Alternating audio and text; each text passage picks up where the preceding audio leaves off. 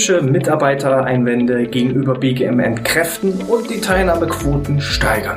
Genau darum ging es in dieser Woche im Rahmen eines Workshops, den ich halten durfte. Und wir haben diesen Workshop aufgezeichnet, um ihn auch jetzt mit dir hier im BGM Podcast zu teilen. Mein Name ist Hannes Schröder und heute im ersten Teil geht es um das Thema Vorteilsargumentation. Wie kannst du eine Vorteilsargumentation gegenüber den Mitarbeitenden, gegenüber der Geschäftsleitung und auch ja, gesamtgesellschaftlich aufbauen, um entsprechende Einwände gegenüber dem BGM zu entkräften. Ich wünsche dir dabei viel Spaß. Bei Vorteilsargumentation, das ist das Geile an meinem Job, da gibt es nur Gewinner in meinem Job. Die Unternehmen, die wir betreuen, die haben wirtschaftliche Vorteile. Die Mitarbeiter, die wir betreuen, die haben gesundheitliche Vorteile. Ich als Unternehmen habe auch wirtschaftliche Vorteile. Und gesamtgesellschaftlich, ich sag mal, äh, wenn weniger Krankheitskosten entstehen, entlastet das das Gesundheitssystem. Wenn die Leute länger fit bleiben, gesund bleiben, entlastet das das Rentensystem. Und dann können die Einnahmen dann auch sinnhafter für andere Dinge vielleicht auch investiert werden können, statt für Krankheit. Dementsprechend Vorteilsargumentation, es gibt nur Gewinner und wenn das alle verstanden haben, jede Führungskraft, jeder einzelne Mitarbeiter, jede Geschäftsleitung, Warum sollte ich es dann nicht machen, wenn es nur Vorteile für mich hat? Und da gucken wir mal rein, was sind so typische Punkte, was sind so erstmal Vorteile und Nutzen für das Unternehmen. Wer ist jetzt eher so Geschäftsführungsebene unterwegs, einmal Hände heben, wer ist so der Entscheider? Jut, jetzt kommen deine Vorteile. Vorteil Nummer eins ist zum Beispiel die Sicherung der Leistungsfähigkeit der Beschäftigten. Ich muss nicht immer gucken, ah Mist, jetzt ist wieder einer ausgefallen, sondern die bleiben leistungsstark und die bleiben auch produktiv. Weil jemand, der zum Beispiel einen Burnout hat, der hat nicht von heute auf morgen Burnout, wie jemand, der jetzt stürzt und sich den Arm bricht, das passiert von jetzt auf gleich. Jemand, der einen Burnout hat, der schleppt das vielleicht schon seit Wochen, seit Monaten oder seit Jahren mit sich und ist eher dann ein Low-Performer, kann gar nicht mehr die Leistung körperlich, mental und geistig abrufen, wie er es könnte, wenn er topfit wäre und gesund wäre. So, damit erstmal aus unternehmerischer Sicht, ich kann die Leistungsfähigkeit sichern. Ich kann die Unternehmensbindung stärken gerade diejenigen, ist jemand äh, irgendwie ein Tarifvertrag? So, diejenigen, die nicken. Wenn ich jetzt die Möglichkeit habe, bei äh, der Landeshauptstadt Schwerin zu arbeiten oder in irgendeiner anderen Verwaltung, die denselben Tarifvertrag haben, dann habe ich keinen Vorteil. Wenn es derselbe Job ist, dieselben Aufgaben sind, dasselbe Gehalt, welche Vorteile habe ich denn dann, damit der Mitarbeiter sich für mein Unternehmen entscheidet?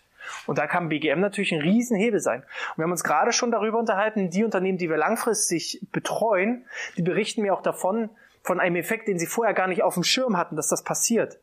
Es verändert sich auch im Recruiting und in der Mitarbeiterauswahl. Weil äh, die Unternehmen, die wir betreuen, denen haben wir das irgendwann eingeimpft, dass sie das auch propagieren sollen, was sie denn da alles Tolles machen. Und wenn dann der Mitarbeiter im Bewerbungsgespräch sagt, ja, klingt ganz nett, aber mal, mal gucken, ob ich da mitmache, dann ist das für manche Unternehmen inzwischen ein K.O.-Kriterium gegen den Bewerber. Weil wenn ich jetzt schon feststelle, ich mache alles und tue alles für den Bewerber, um seine Gesundheit zu fördern, und er sagt, nö, da habe ich gar nicht so richtig Lust drauf, Gesundheit ist mir Latte, ist mir egal, dann stelle ich da so eine tickende Zeitbombe ein. Wenn stattdessen aber jemand sagt, oh, wie geil, ich mache sowieso schon gerne Sport, jetzt kann ich das noch mit der Arbeitszeit kombinieren, dann habe ich ja jemand, der wahrscheinlich statistisch, natürlich, Ausnahmen bestätigen die Regel, aber wenn ich jetzt Auswahl habe zwischen dem Nichtsportler und dem nicht gesundheitsaffin und dem gesundheitsaffin, dann wird der wahrscheinlich gesundheitsaffine länger durchhalten. Ein Unternehmer hat mal gesagt, wir schwitzen die Faulen inzwischen aus. Das hat auch was mit Unternehmenskultur zu tun. Die, die eben belächelt werden, weil sie nicht mitmachen bei den Gesundheitsangeboten, die werden ausgeschwitzt. Das ist das, wo ich sage, ist grenzwertig. Aber er sagt, aus wirtschaftlicher Sicht, was Besseres kann mir nicht passieren. Und wir ziehen die Leute an, die wir eigentlich haben wollen. Wir sind übrigens bei den Vorteilen, wer jetzt Angestellter ist. Die angestellten Vorteile kommen noch. Wer jetzt denkt, oh, das ist ja, pff, die Unternehmer werden wir wahrscheinlich recht geben, ne? Die Faulen, die guten ins Töpfchen. So, ähm, Senkung der Krankenstände, das ist dann einfach so ein Abfallprodukt. Also das passiert einfach, dass die Krankenstände dann runter reduziert werden. Dadurch habe ich alles in Summe natürlich eine höhere Wettbewerbsfähigkeit, während die anderen, weil die Bewerber, die ich dann ablehne, die faulen, die gehen ja dann zur Konkurrenz und arbeiten da und werden da krank. So, also habe ich ja dann auch einen Wettbewerbsvorteil. Das ist jetzt ziemlich schwarz-weiß, das ist nicht meine, nicht meine persönliche Meinung, aber so kann man es theoretisch auch sehen.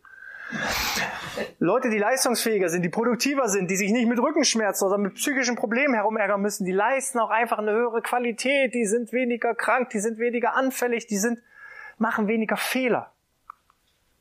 Imageaufwertung. Und ich habe gestern erst eine Bewerbung erhalten, wo jemand reingeschrieben hat, das war der erste Satz, nicht ich habe Ihre Stellenanzeige bei der Jobbörse gelesen, sondern ich bewerbe mich bei Ihnen aufgrund Ihres guten Rufes. Das war der erste Satz. So, und das ist ja wie ein Ritterschlag. Also der Mitarbeiter ist schon überzeugt. Jetzt darf ich nur nicht mehr versagen. So. Ähm, und das ist ganz klar Imageaufwertung. Auch Imageaufwertung heißt auch Social Media. Wie oft ich Unternehmer erlebe, die sagen, ja, ich würde ja gerne Facebook oder Instagram oder sowas machen, aber ich habe gar nichts, was man da draufstellen kann. Ich stelle bloß Filter her oder sowas. Das ist nicht spannend, das ist nicht aufregend. Ja, aber warum denn nicht die Mitarbeiter ins Zentrum stellen? Deren tolle Arbeit und das, was ich als tolle tue, Gutes und rede darüber. Einfach auch das mal ins Zentrum stellen. Produktivitätssteigerung, Motivationsschub, Teambildung. Ich brauche mich nicht als Chef immer wieder rumärgern, dass da irgendwelche Probleme sind. Wir hatten mal auch eine Pflegeeinrichtung, wo mich nach 14 Tagen die Geschäftsleiterin äh, ranzitiert hat und gesagt hat, Herr Schröder, was haben Sie gemacht? Nicht so wie, was haben wir gemacht?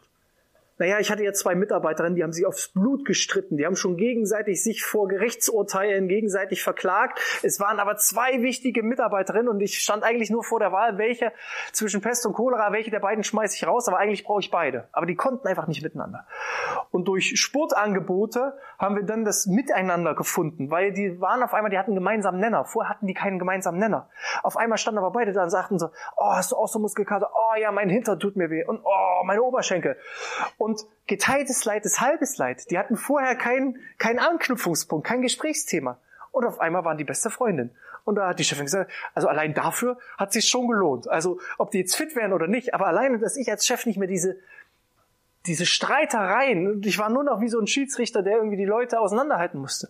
Das war alleine schon ein Riesenbenefit. So. Vorteile und Nutzen für Unternehmen. Abgehakt. Also das sind die Argumente, die ich dann bei den Geschäftsführern verwende. So. Jetzt kommen wir zu den Vorteilen und Nutzen bei den Mitarbeitern, die ich dann verwende, wenn wir den Geschäftsführer schon überzeugt haben. Weil dann müssen wir noch die Mitarbeiter überzeugen. Für Sie als Mitarbeiter hat das äh, den Vorteil natürlich die Verbesserung meiner eigenen Gesundheit. Dadurch auch natürlich eine Senkung der gesundheitlichen Risiken. Dann auch eine Verbesserung der Lebensqualität. Weil es gibt ja Arbeitszeit, da wäre ich angestellt, danach wäre ich abgestellt und dann kommt die Freizeit. Wenn ich aber schon so körperlich und psychisch am Ende bin, dass ich mich danach nur noch ins Sofa fallen lasse, und mich nicht mehr aufraffen kann, das hat ja nichts mit Lebensqualität zu tun. Viele Leute fiebern ja hin auf die Rente, auf die wohlersehnte Rente. Ja, und dann fallen sie zwei Tage danach tot um, ist auch Kacke. So, wir wollen ja unsere Lebensqualität aufrechterhalten, im jungen Alter und auch im, im erhöhten Alter. Reduzierung von Belastungen. Die Arbeit geht mir einfach besser und einfacher von der Hand. Erhaltung dadurch der Leistungsfähigkeit. Auch eine Erhöhung der Arbeitszufriedenheit, wenn ich mich nicht mehr mit den Kolleginnen und Kollegen streiten muss. Oder auch Wertschätzung, dass ich nach Hause komme und meinem Schatz erzähle, was ich heute Geiles auf Arbeit gemacht habe. Und der sitzt da und sagt, ey, bei dir möchte ich auch gerne arbeiten. Ja, oder Freunde und Verwandte, die dann sagen, ey, sowas Cooles macht ihr bei euch? Wir haben immer bloß Scheißaufgaben. Verbesserung des Betriebsklimas, Ausgleich auch einfach mal zum Berufsalltag. Die, die den ganzen Tag sitzen, können auch mal in die Bewegung kommen. Die, die sich den ganzen Tag bewegen, die können vielleicht auch mal zur Entspannung kommen. Und eben die Anerkennung von anderen. Das ist ein ganz, ganz großer Punkt. Wenn ich jemanden einstelle häufig, bringt er noch drei potenzielle Bewerber mit. Weil er sagt, ey, ich arbeite hier 14 Tage, so cool, habe ich all meinen Freundinnen erzählt. Weil die Zielgruppe kennt die Zielgruppe. Auch das ist ein Effekt. Fußballer kennen Fußballer, Hundebesitzer kennen Hundebesitzer, gute Mitarbeiter kennen gute Mitarbeiter. So. Scheiß Mitarbeiter kennen Scheiß Mitarbeiter. Das ist ganz einfach so. Ich sag mal, warum spielt denn ein Cristiano Ronaldo? Gut, jetzt ist er irgendwo äh, ins Ausland verschwunden, aber warum hat er denn jahrelang nur bei den besten Vereinen in den Ligen gespielt? Anstatt irgendwie Kreisliga C beim FC Schieß mich tot. Der FC schießt mich tot, die treffen sich nicht zum Fußballspielen, sondern zum Bier trinken und duschen. Und nebenbei wird mal vom Ball getreten. Das ist nicht der Anspruch eines Cristiano Ronaldos. Der wollte sich mit den Besten messen. Und so ist es auch mit den Mitarbeitern. Wer von ihnen hätte denn Bock, irgendwie in einem scheiß Team, die überhaupt nichts abliefern, zu arbeiten? Glück gehabt. Weil diejenigen, die jetzt die Hand heben würden, die würden sich nie zu so einem Workshop anmelden. Sondern die, die jetzt eher die Top-Performer sind, die melden sich zu so einem Workshop an. Die wissen wollen, wie können sie noch mehr rausholen. Also von daher Vorteil und Nutzen für die Mitarbeitenden. Wer von Ihnen hätte jetzt Bock auf ein BGM, nachdem Sie die ganzen Vorteile gehört haben? Einmal Hände hoch. Ruhig trauen. Leonie hebt die Hand. so.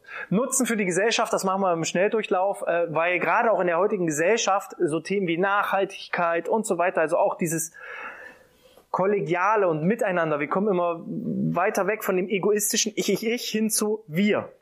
Und dementsprechend sind auch manche Argumente, die man dann vielleicht für die Gesellschaft bringt, auch für die einzelnen Mitarbeiter relevant.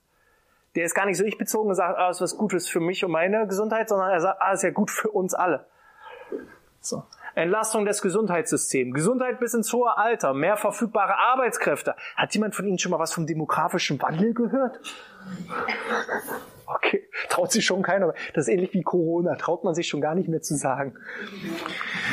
Ähm, Know-how-Transfer, also das Wissen von den alten Hasen, das will ich doch so lange wie möglich in meinem Unternehmen behalten und möglichst an die nächste Generation weitergeben können. Work-Life-Balance.